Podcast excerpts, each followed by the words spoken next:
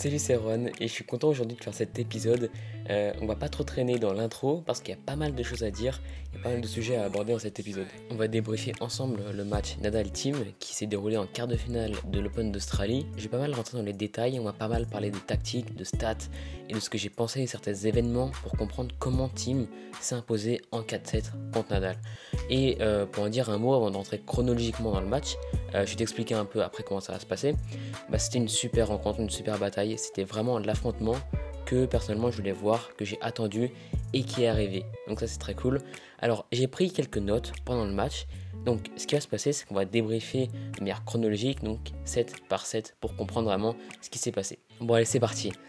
On commence par le premier set avec un niveau assez égal des deux côtés. Ça démarre assez fort comme on pouvait s'y attendre. Ils étaient tous les deux dans un bon état d'esprit. Et tactiquement, ce qui s'est passé, c'est que en ce début de match, euh, on a vu beaucoup de rallyes dans les diagonales. C'est-à-dire qu'au début, il restait pas mal en fin de cours à batailler dans les diagonales. Et ça, ça avantage énormément Team, qui est le meilleur joueur dans ce secteur-là. Littéralement, je pense que c'est vraiment le meilleur joueur. Euh, il est trop fort quand euh, il faut jouer en diagonale, coup droit ou même revers, à haute cadence, avec beaucoup de lift, etc.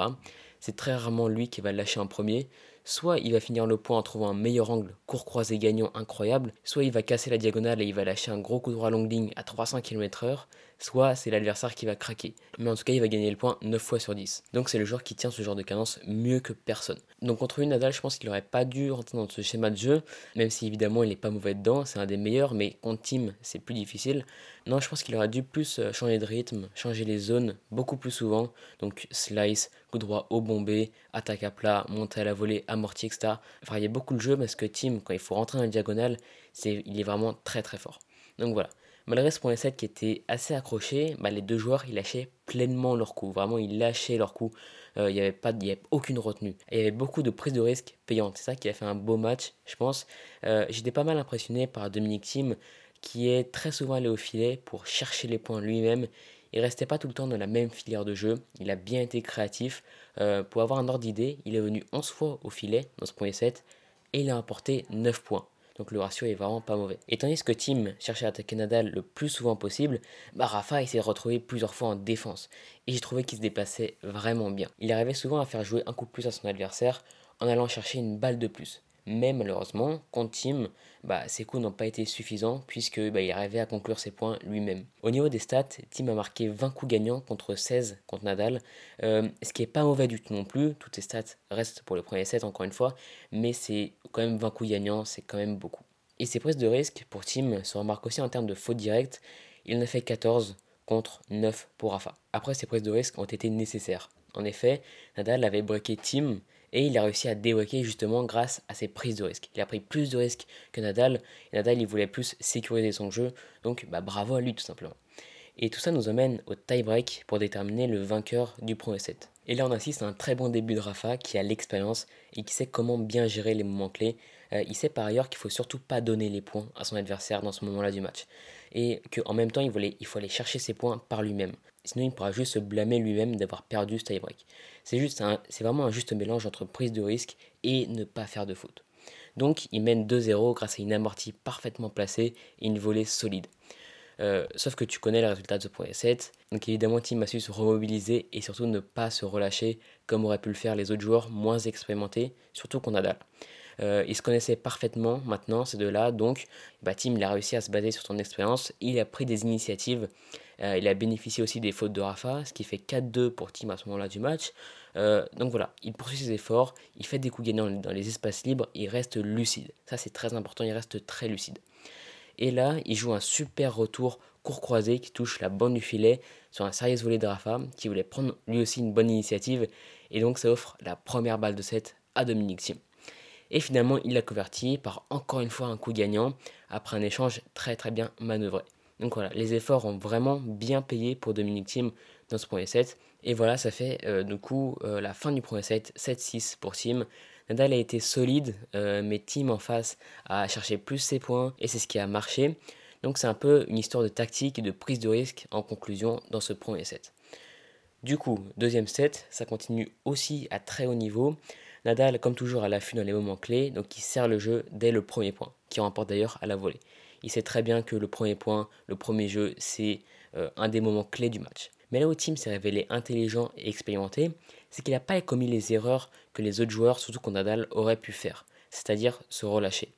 Et c'est 100 fois plus vrai après avoir remporté le premier set au tie-break. on en a déjà parlé dans un autre épisode du syndrome du 7-6-6-1, tu peux aller l'écouter, mais en tout cas ces deux joueurs, ils ont tellement d'expérience qu'ils savaient qu'il fallait tout donner dans ce premier jeu. Et comme aucun des deux n'a lâché, bah, ça fait un très beau match du début à la fin, match plein. Euh, donc tout ça pour dire que Tim maintient son niveau d'intensité et son niveau de jeu à la fin du premier set. Et tactiquement, il n'a pas vraiment fait de changement, juste l'écart de niveau s'est resserré entre Nadal et Tim. Parce que ça a fait 14 coups gagnants pour Rafa et 13 pour Dominique, 11 euh, fautes directes pour Rafa et 9 pour Dominique Tim. Donc voilà. Mais en fait, ce set, il s'est joué euh, sur deux éléments, je pense. Le premier élément, je pense que c'est le service. Tim a juste été excellent. 16 points gagnés sur 17 après son premier service. 195 km/h de moyenne au premier service. Et comme le service amène souvent à la volée, bah, Tim a remporté 9 de ses 12 montées à la volée. Donc c'est pas mal du tout de son côté. En revanche, du côté de Nadal, c'était un peu plus compliqué, un peu plus difficile. 17 points gagnés sur ses 26 après son premier service. Mais surtout, à la volée, donc au moment de conclure le point, il est monté 11 fois et a gagné seulement 5 fois. Donc voilà, Tim a été plus décisif dans ce compartiment du jeu. Et avant de parler du tie-break, il y a un autre élément qui montre que même si Nadal était un peu moins bon dans le jeu que Tim, bah, il a remporté une seule des balles de break qu'il a eu. Tim a eu trois balles de débreak, il en a converti une. Attention, c'est pas mauvais, mais à ce niveau-là, c'est des petits détails comme ça qui vont changer les choses. Mais les niveaux de jeu étaient tellement proches que pour gagner, il fallait être bon dans les moments clés. Une des stats qu'il prouve, c'est bah, le nombre de points remportés. Bah, Nadal a remporté 36 points sur ce set et Tim a remporté 38 points. Donc c'est pas le nombre de points qui est important, c'est quels points ont été importants. Donc c'est dans les moments clés que ça s'est joué. Et du coup, passons au tie-break déterminant pour le vainqueur du deuxième set. Euh, Rafa essaie d'être entreprenant au début de ce tie-break, mais Dominique reste toujours aussi solide, il lâche ses coups, euh, il arrive à mener 2-0 d'entrée. Il monte à la volée, il crée du jeu, il mène 3-0, puis 4-0. Mais Nadal ne lâche rien, et puis un tie-break, comme on le sait, c'est jamais gagné. Il y a tellement d'histoires où un joueur menait largement et se fait rejoindre donc voilà, ils savaient les deux qu'il fallait bah, tout donner. Et c'est pas grave s'il y avait un petit déficit. 4-0, c'est un petit déficit, mais, c'est très rapidement rattrapable dans un tie-break. C'est pour ça qu'il y a souvent des pièges dans, ces moments-là du match. Et du coup, bah, il s'accroche très bien au score, Nadal, et il remonte à 4 partout. À ce moment-là du match, l'atmosphère est vraiment très tendue. On assiste à du très beau jeu, donc c'est super cool. Euh, Nadal attaque, il met tout ce qu'il a pour aller chercher ses points dans les moments clés. Euh, mais Tim, il bouge super bien, il défend super bien. Ça, ça m'a vraiment impressionné que Tim défende aussi bien que ça. Et surtout, il reste solide dans la tête. Donc ça, ça veut dire qu'il lâche ses coups sans retenue et sans prendre de risques inutiles non plus. Et ça, c'est un signe de lucidité encore une fois.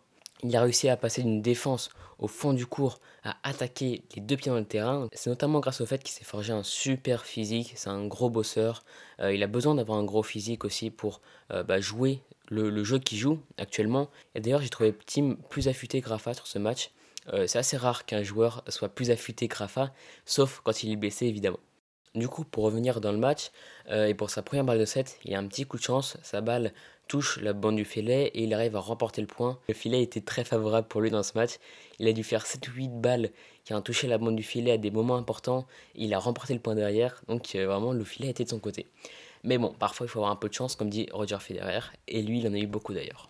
Troisième set du coup, Tim mène maintenant 2-7 à 0. On peut être surpris, mais personnellement, euh, j'étais pas tant que ça. Euh, parce que en termes de niveau de jeu, je sais que Tim est au niveau de Rafa. Littéralement, je pense que c'est vraiment le cas. Mais si Tim perdait contre Rafa en Grand Chelem, c'était parce que Rafa gérait mieux les moments clés et parce que Tim était moins expérimenté.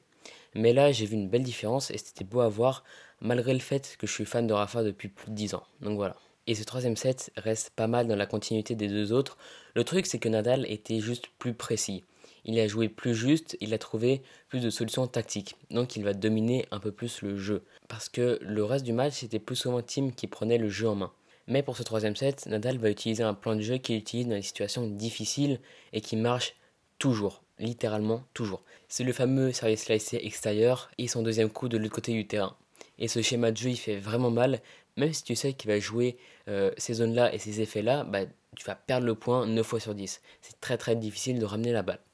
Ça se voit dans les stats euh, du troisième set qu'il a mieux géré ses jeux de service, puisqu'il a perdu seulement 4 points sur son service et il a claqué 3 aces. Et stat impressionnante, c'est que sur ses 6 coups gagnants, 5 ont été réalisés au filet. il est vraiment allé de l'avant. Euh, bref, il était plus efficace en général. Et il a été récompensé pour ça. Il break au meilleur moment du match, donc à 4 partout. Et à ce moment-là, certes, il break grâce à son meilleur niveau de jeu, mais aussi parce que Tim a été, pour la première fois du match, un peu plus fébrile que Rafa. Et forcément, contre lui, quand t'es un peu fébrile, tu le payes direct. Donc, troisième set, remporté 6-4 par le Mallorquin, comme disait le commentateur. C'était un set un peu plus rapide que les autres, un peu moins intéressant aussi. Et donc, ça nous amène au quatrième set, sans doute le set le plus intéressant du match. Donc voilà, ça reste encore une fois solide dans ce quatrième set. Il y a eu plus de rebondissements et ça s'est vu dans les stats, donc on va en parler un peu plus par la suite. Du coup, ça commence encore une fois avec des beaux points, surtout à la volée. Euh, c'est sympa de voir des joueurs comme ça qui pourraient s'enfermer à 4 mètres derrière leur ligne de fond, aller vraiment souvent à la volée, c'est vraiment trop bien et ça marche bien en plus, c'est très efficace. Donc si tu as raté le match en direct, évidemment, on va voir les highlights sur YouTube et choisis la version longue parce qu'il y a beaucoup de très beaux points à la volée. Et du coup, Tim, dans ce quatrième set, a très bien trouvé les solutions tactiques, c'est-à-dire qu'il a fait pas mal bouger Rafa, qui quant à lui galérait à trouver des ouvertures. Je pense que ça a été son plus gros problème euh, à Rafa dans ce match, c'est que Tim était partout sur le terrain. Donc cette couverture de terrain complète empêchait à Rafa de trouver des zones assez sécurisées pour attaquer. Parce que Nadal a toujours besoin de sécurité pour attaquer, euh, Tim en a un peu moins besoin. Et les stats le prouvent parce que Tim réalisait 21 coups gagnants dans ce set contre 13 pour Nadal. Et malgré le fait que Tim prenait beaucoup de risques, il faisait pas trop de fautes directes, 14 uniquement. Et ce que j'ai remarqué et qui est à mettre en relation avec ce que je viens de dire, c'est que Tim faisait beaucoup de décalage coup droit. Il en a fait 6 coups gagnants en coup droit et 2 en revers uniquement.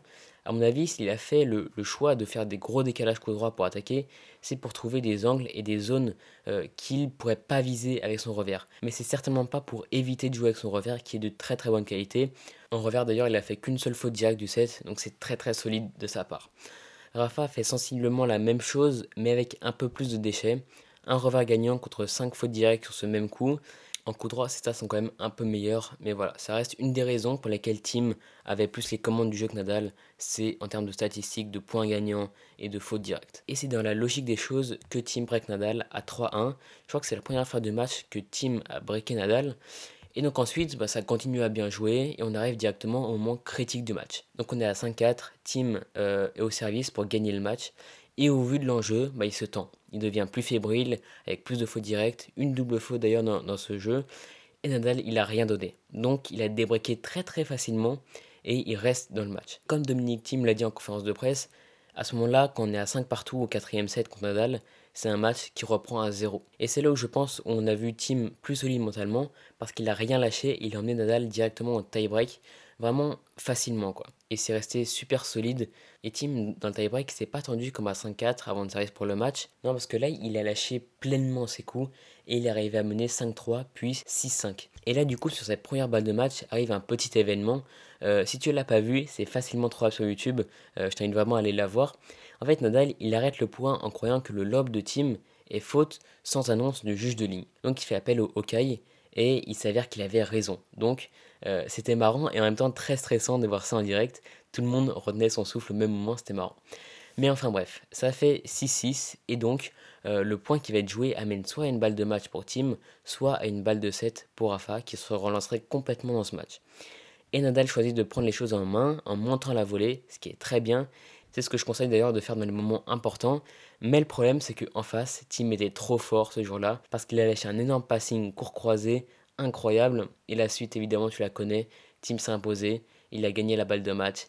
Et juste après la balle de match, il avait un air super satisfait et il en a clairement le droit. Je pense que c'est l'un des plus beaux matchs de cette Open d'Australie 2020 qu'il a gagné. Et donc très très gros respect à lui d'avoir remporté ce match contre AFA. Ensuite, il a gagné contre euh, Alexander Zverev. Du coup, il est en finale contre Djokovic. Physiquement, ça avait l'air d'être un peu plus difficile. Il tombait souvent sur le terrain, ce qui est assez étonnant quand même. Euh, mais je pense qu'il garde encore ses chances contre euh, Djokovic en finale. S'il arrive à remporter le point 7, je pense que c'est lui qui va gagner le match. Et si Djokovic arrive à remporter le premier set, je pense que c'est lui qui va gagner le match. Donc beaucoup de choses à jouer au premier set. Donc je t'invite vraiment à suivre ce match.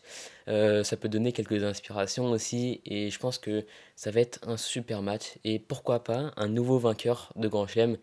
Il le mérite. Franchement, il le mérite. Ça fait des années qu'il bosse Team. Il a fait deux finales à Roland Garros contre Nadal. Et là, il fait la finale à l'Open d'Australie contre Djokovic. Donc à chaque fois, il rencontre les meilleurs euh, de, ces tournois. Et ça fait des super affrontements à chaque fois. Ou en tout cas, presque à chaque fois. Donc voilà, c'est la fin de cet épisode. J'avais envie d'essayer de faire un débrief de match. Je sais pas si ça t'a plu parce que c'est un peu différent d'habitude. C'est la première fois que je fais ça vraiment. Ou la deuxième fois, je sais plus. Mais euh, voilà, j'ai essayé de, de, faire un truc assez clair, euh, assez chronologique, tu vois. Parler un peu des statistiques et parler un peu de, de ce qui s'était passé tactiquement. Et si c'est le tu peux t'abonner et suivre les prochains podcasts. Et du coup, bah, nous, on se dit à la semaine prochaine, euh, soit dans les mails, soit sur un nouvel épisode de tennis. Allez, salut.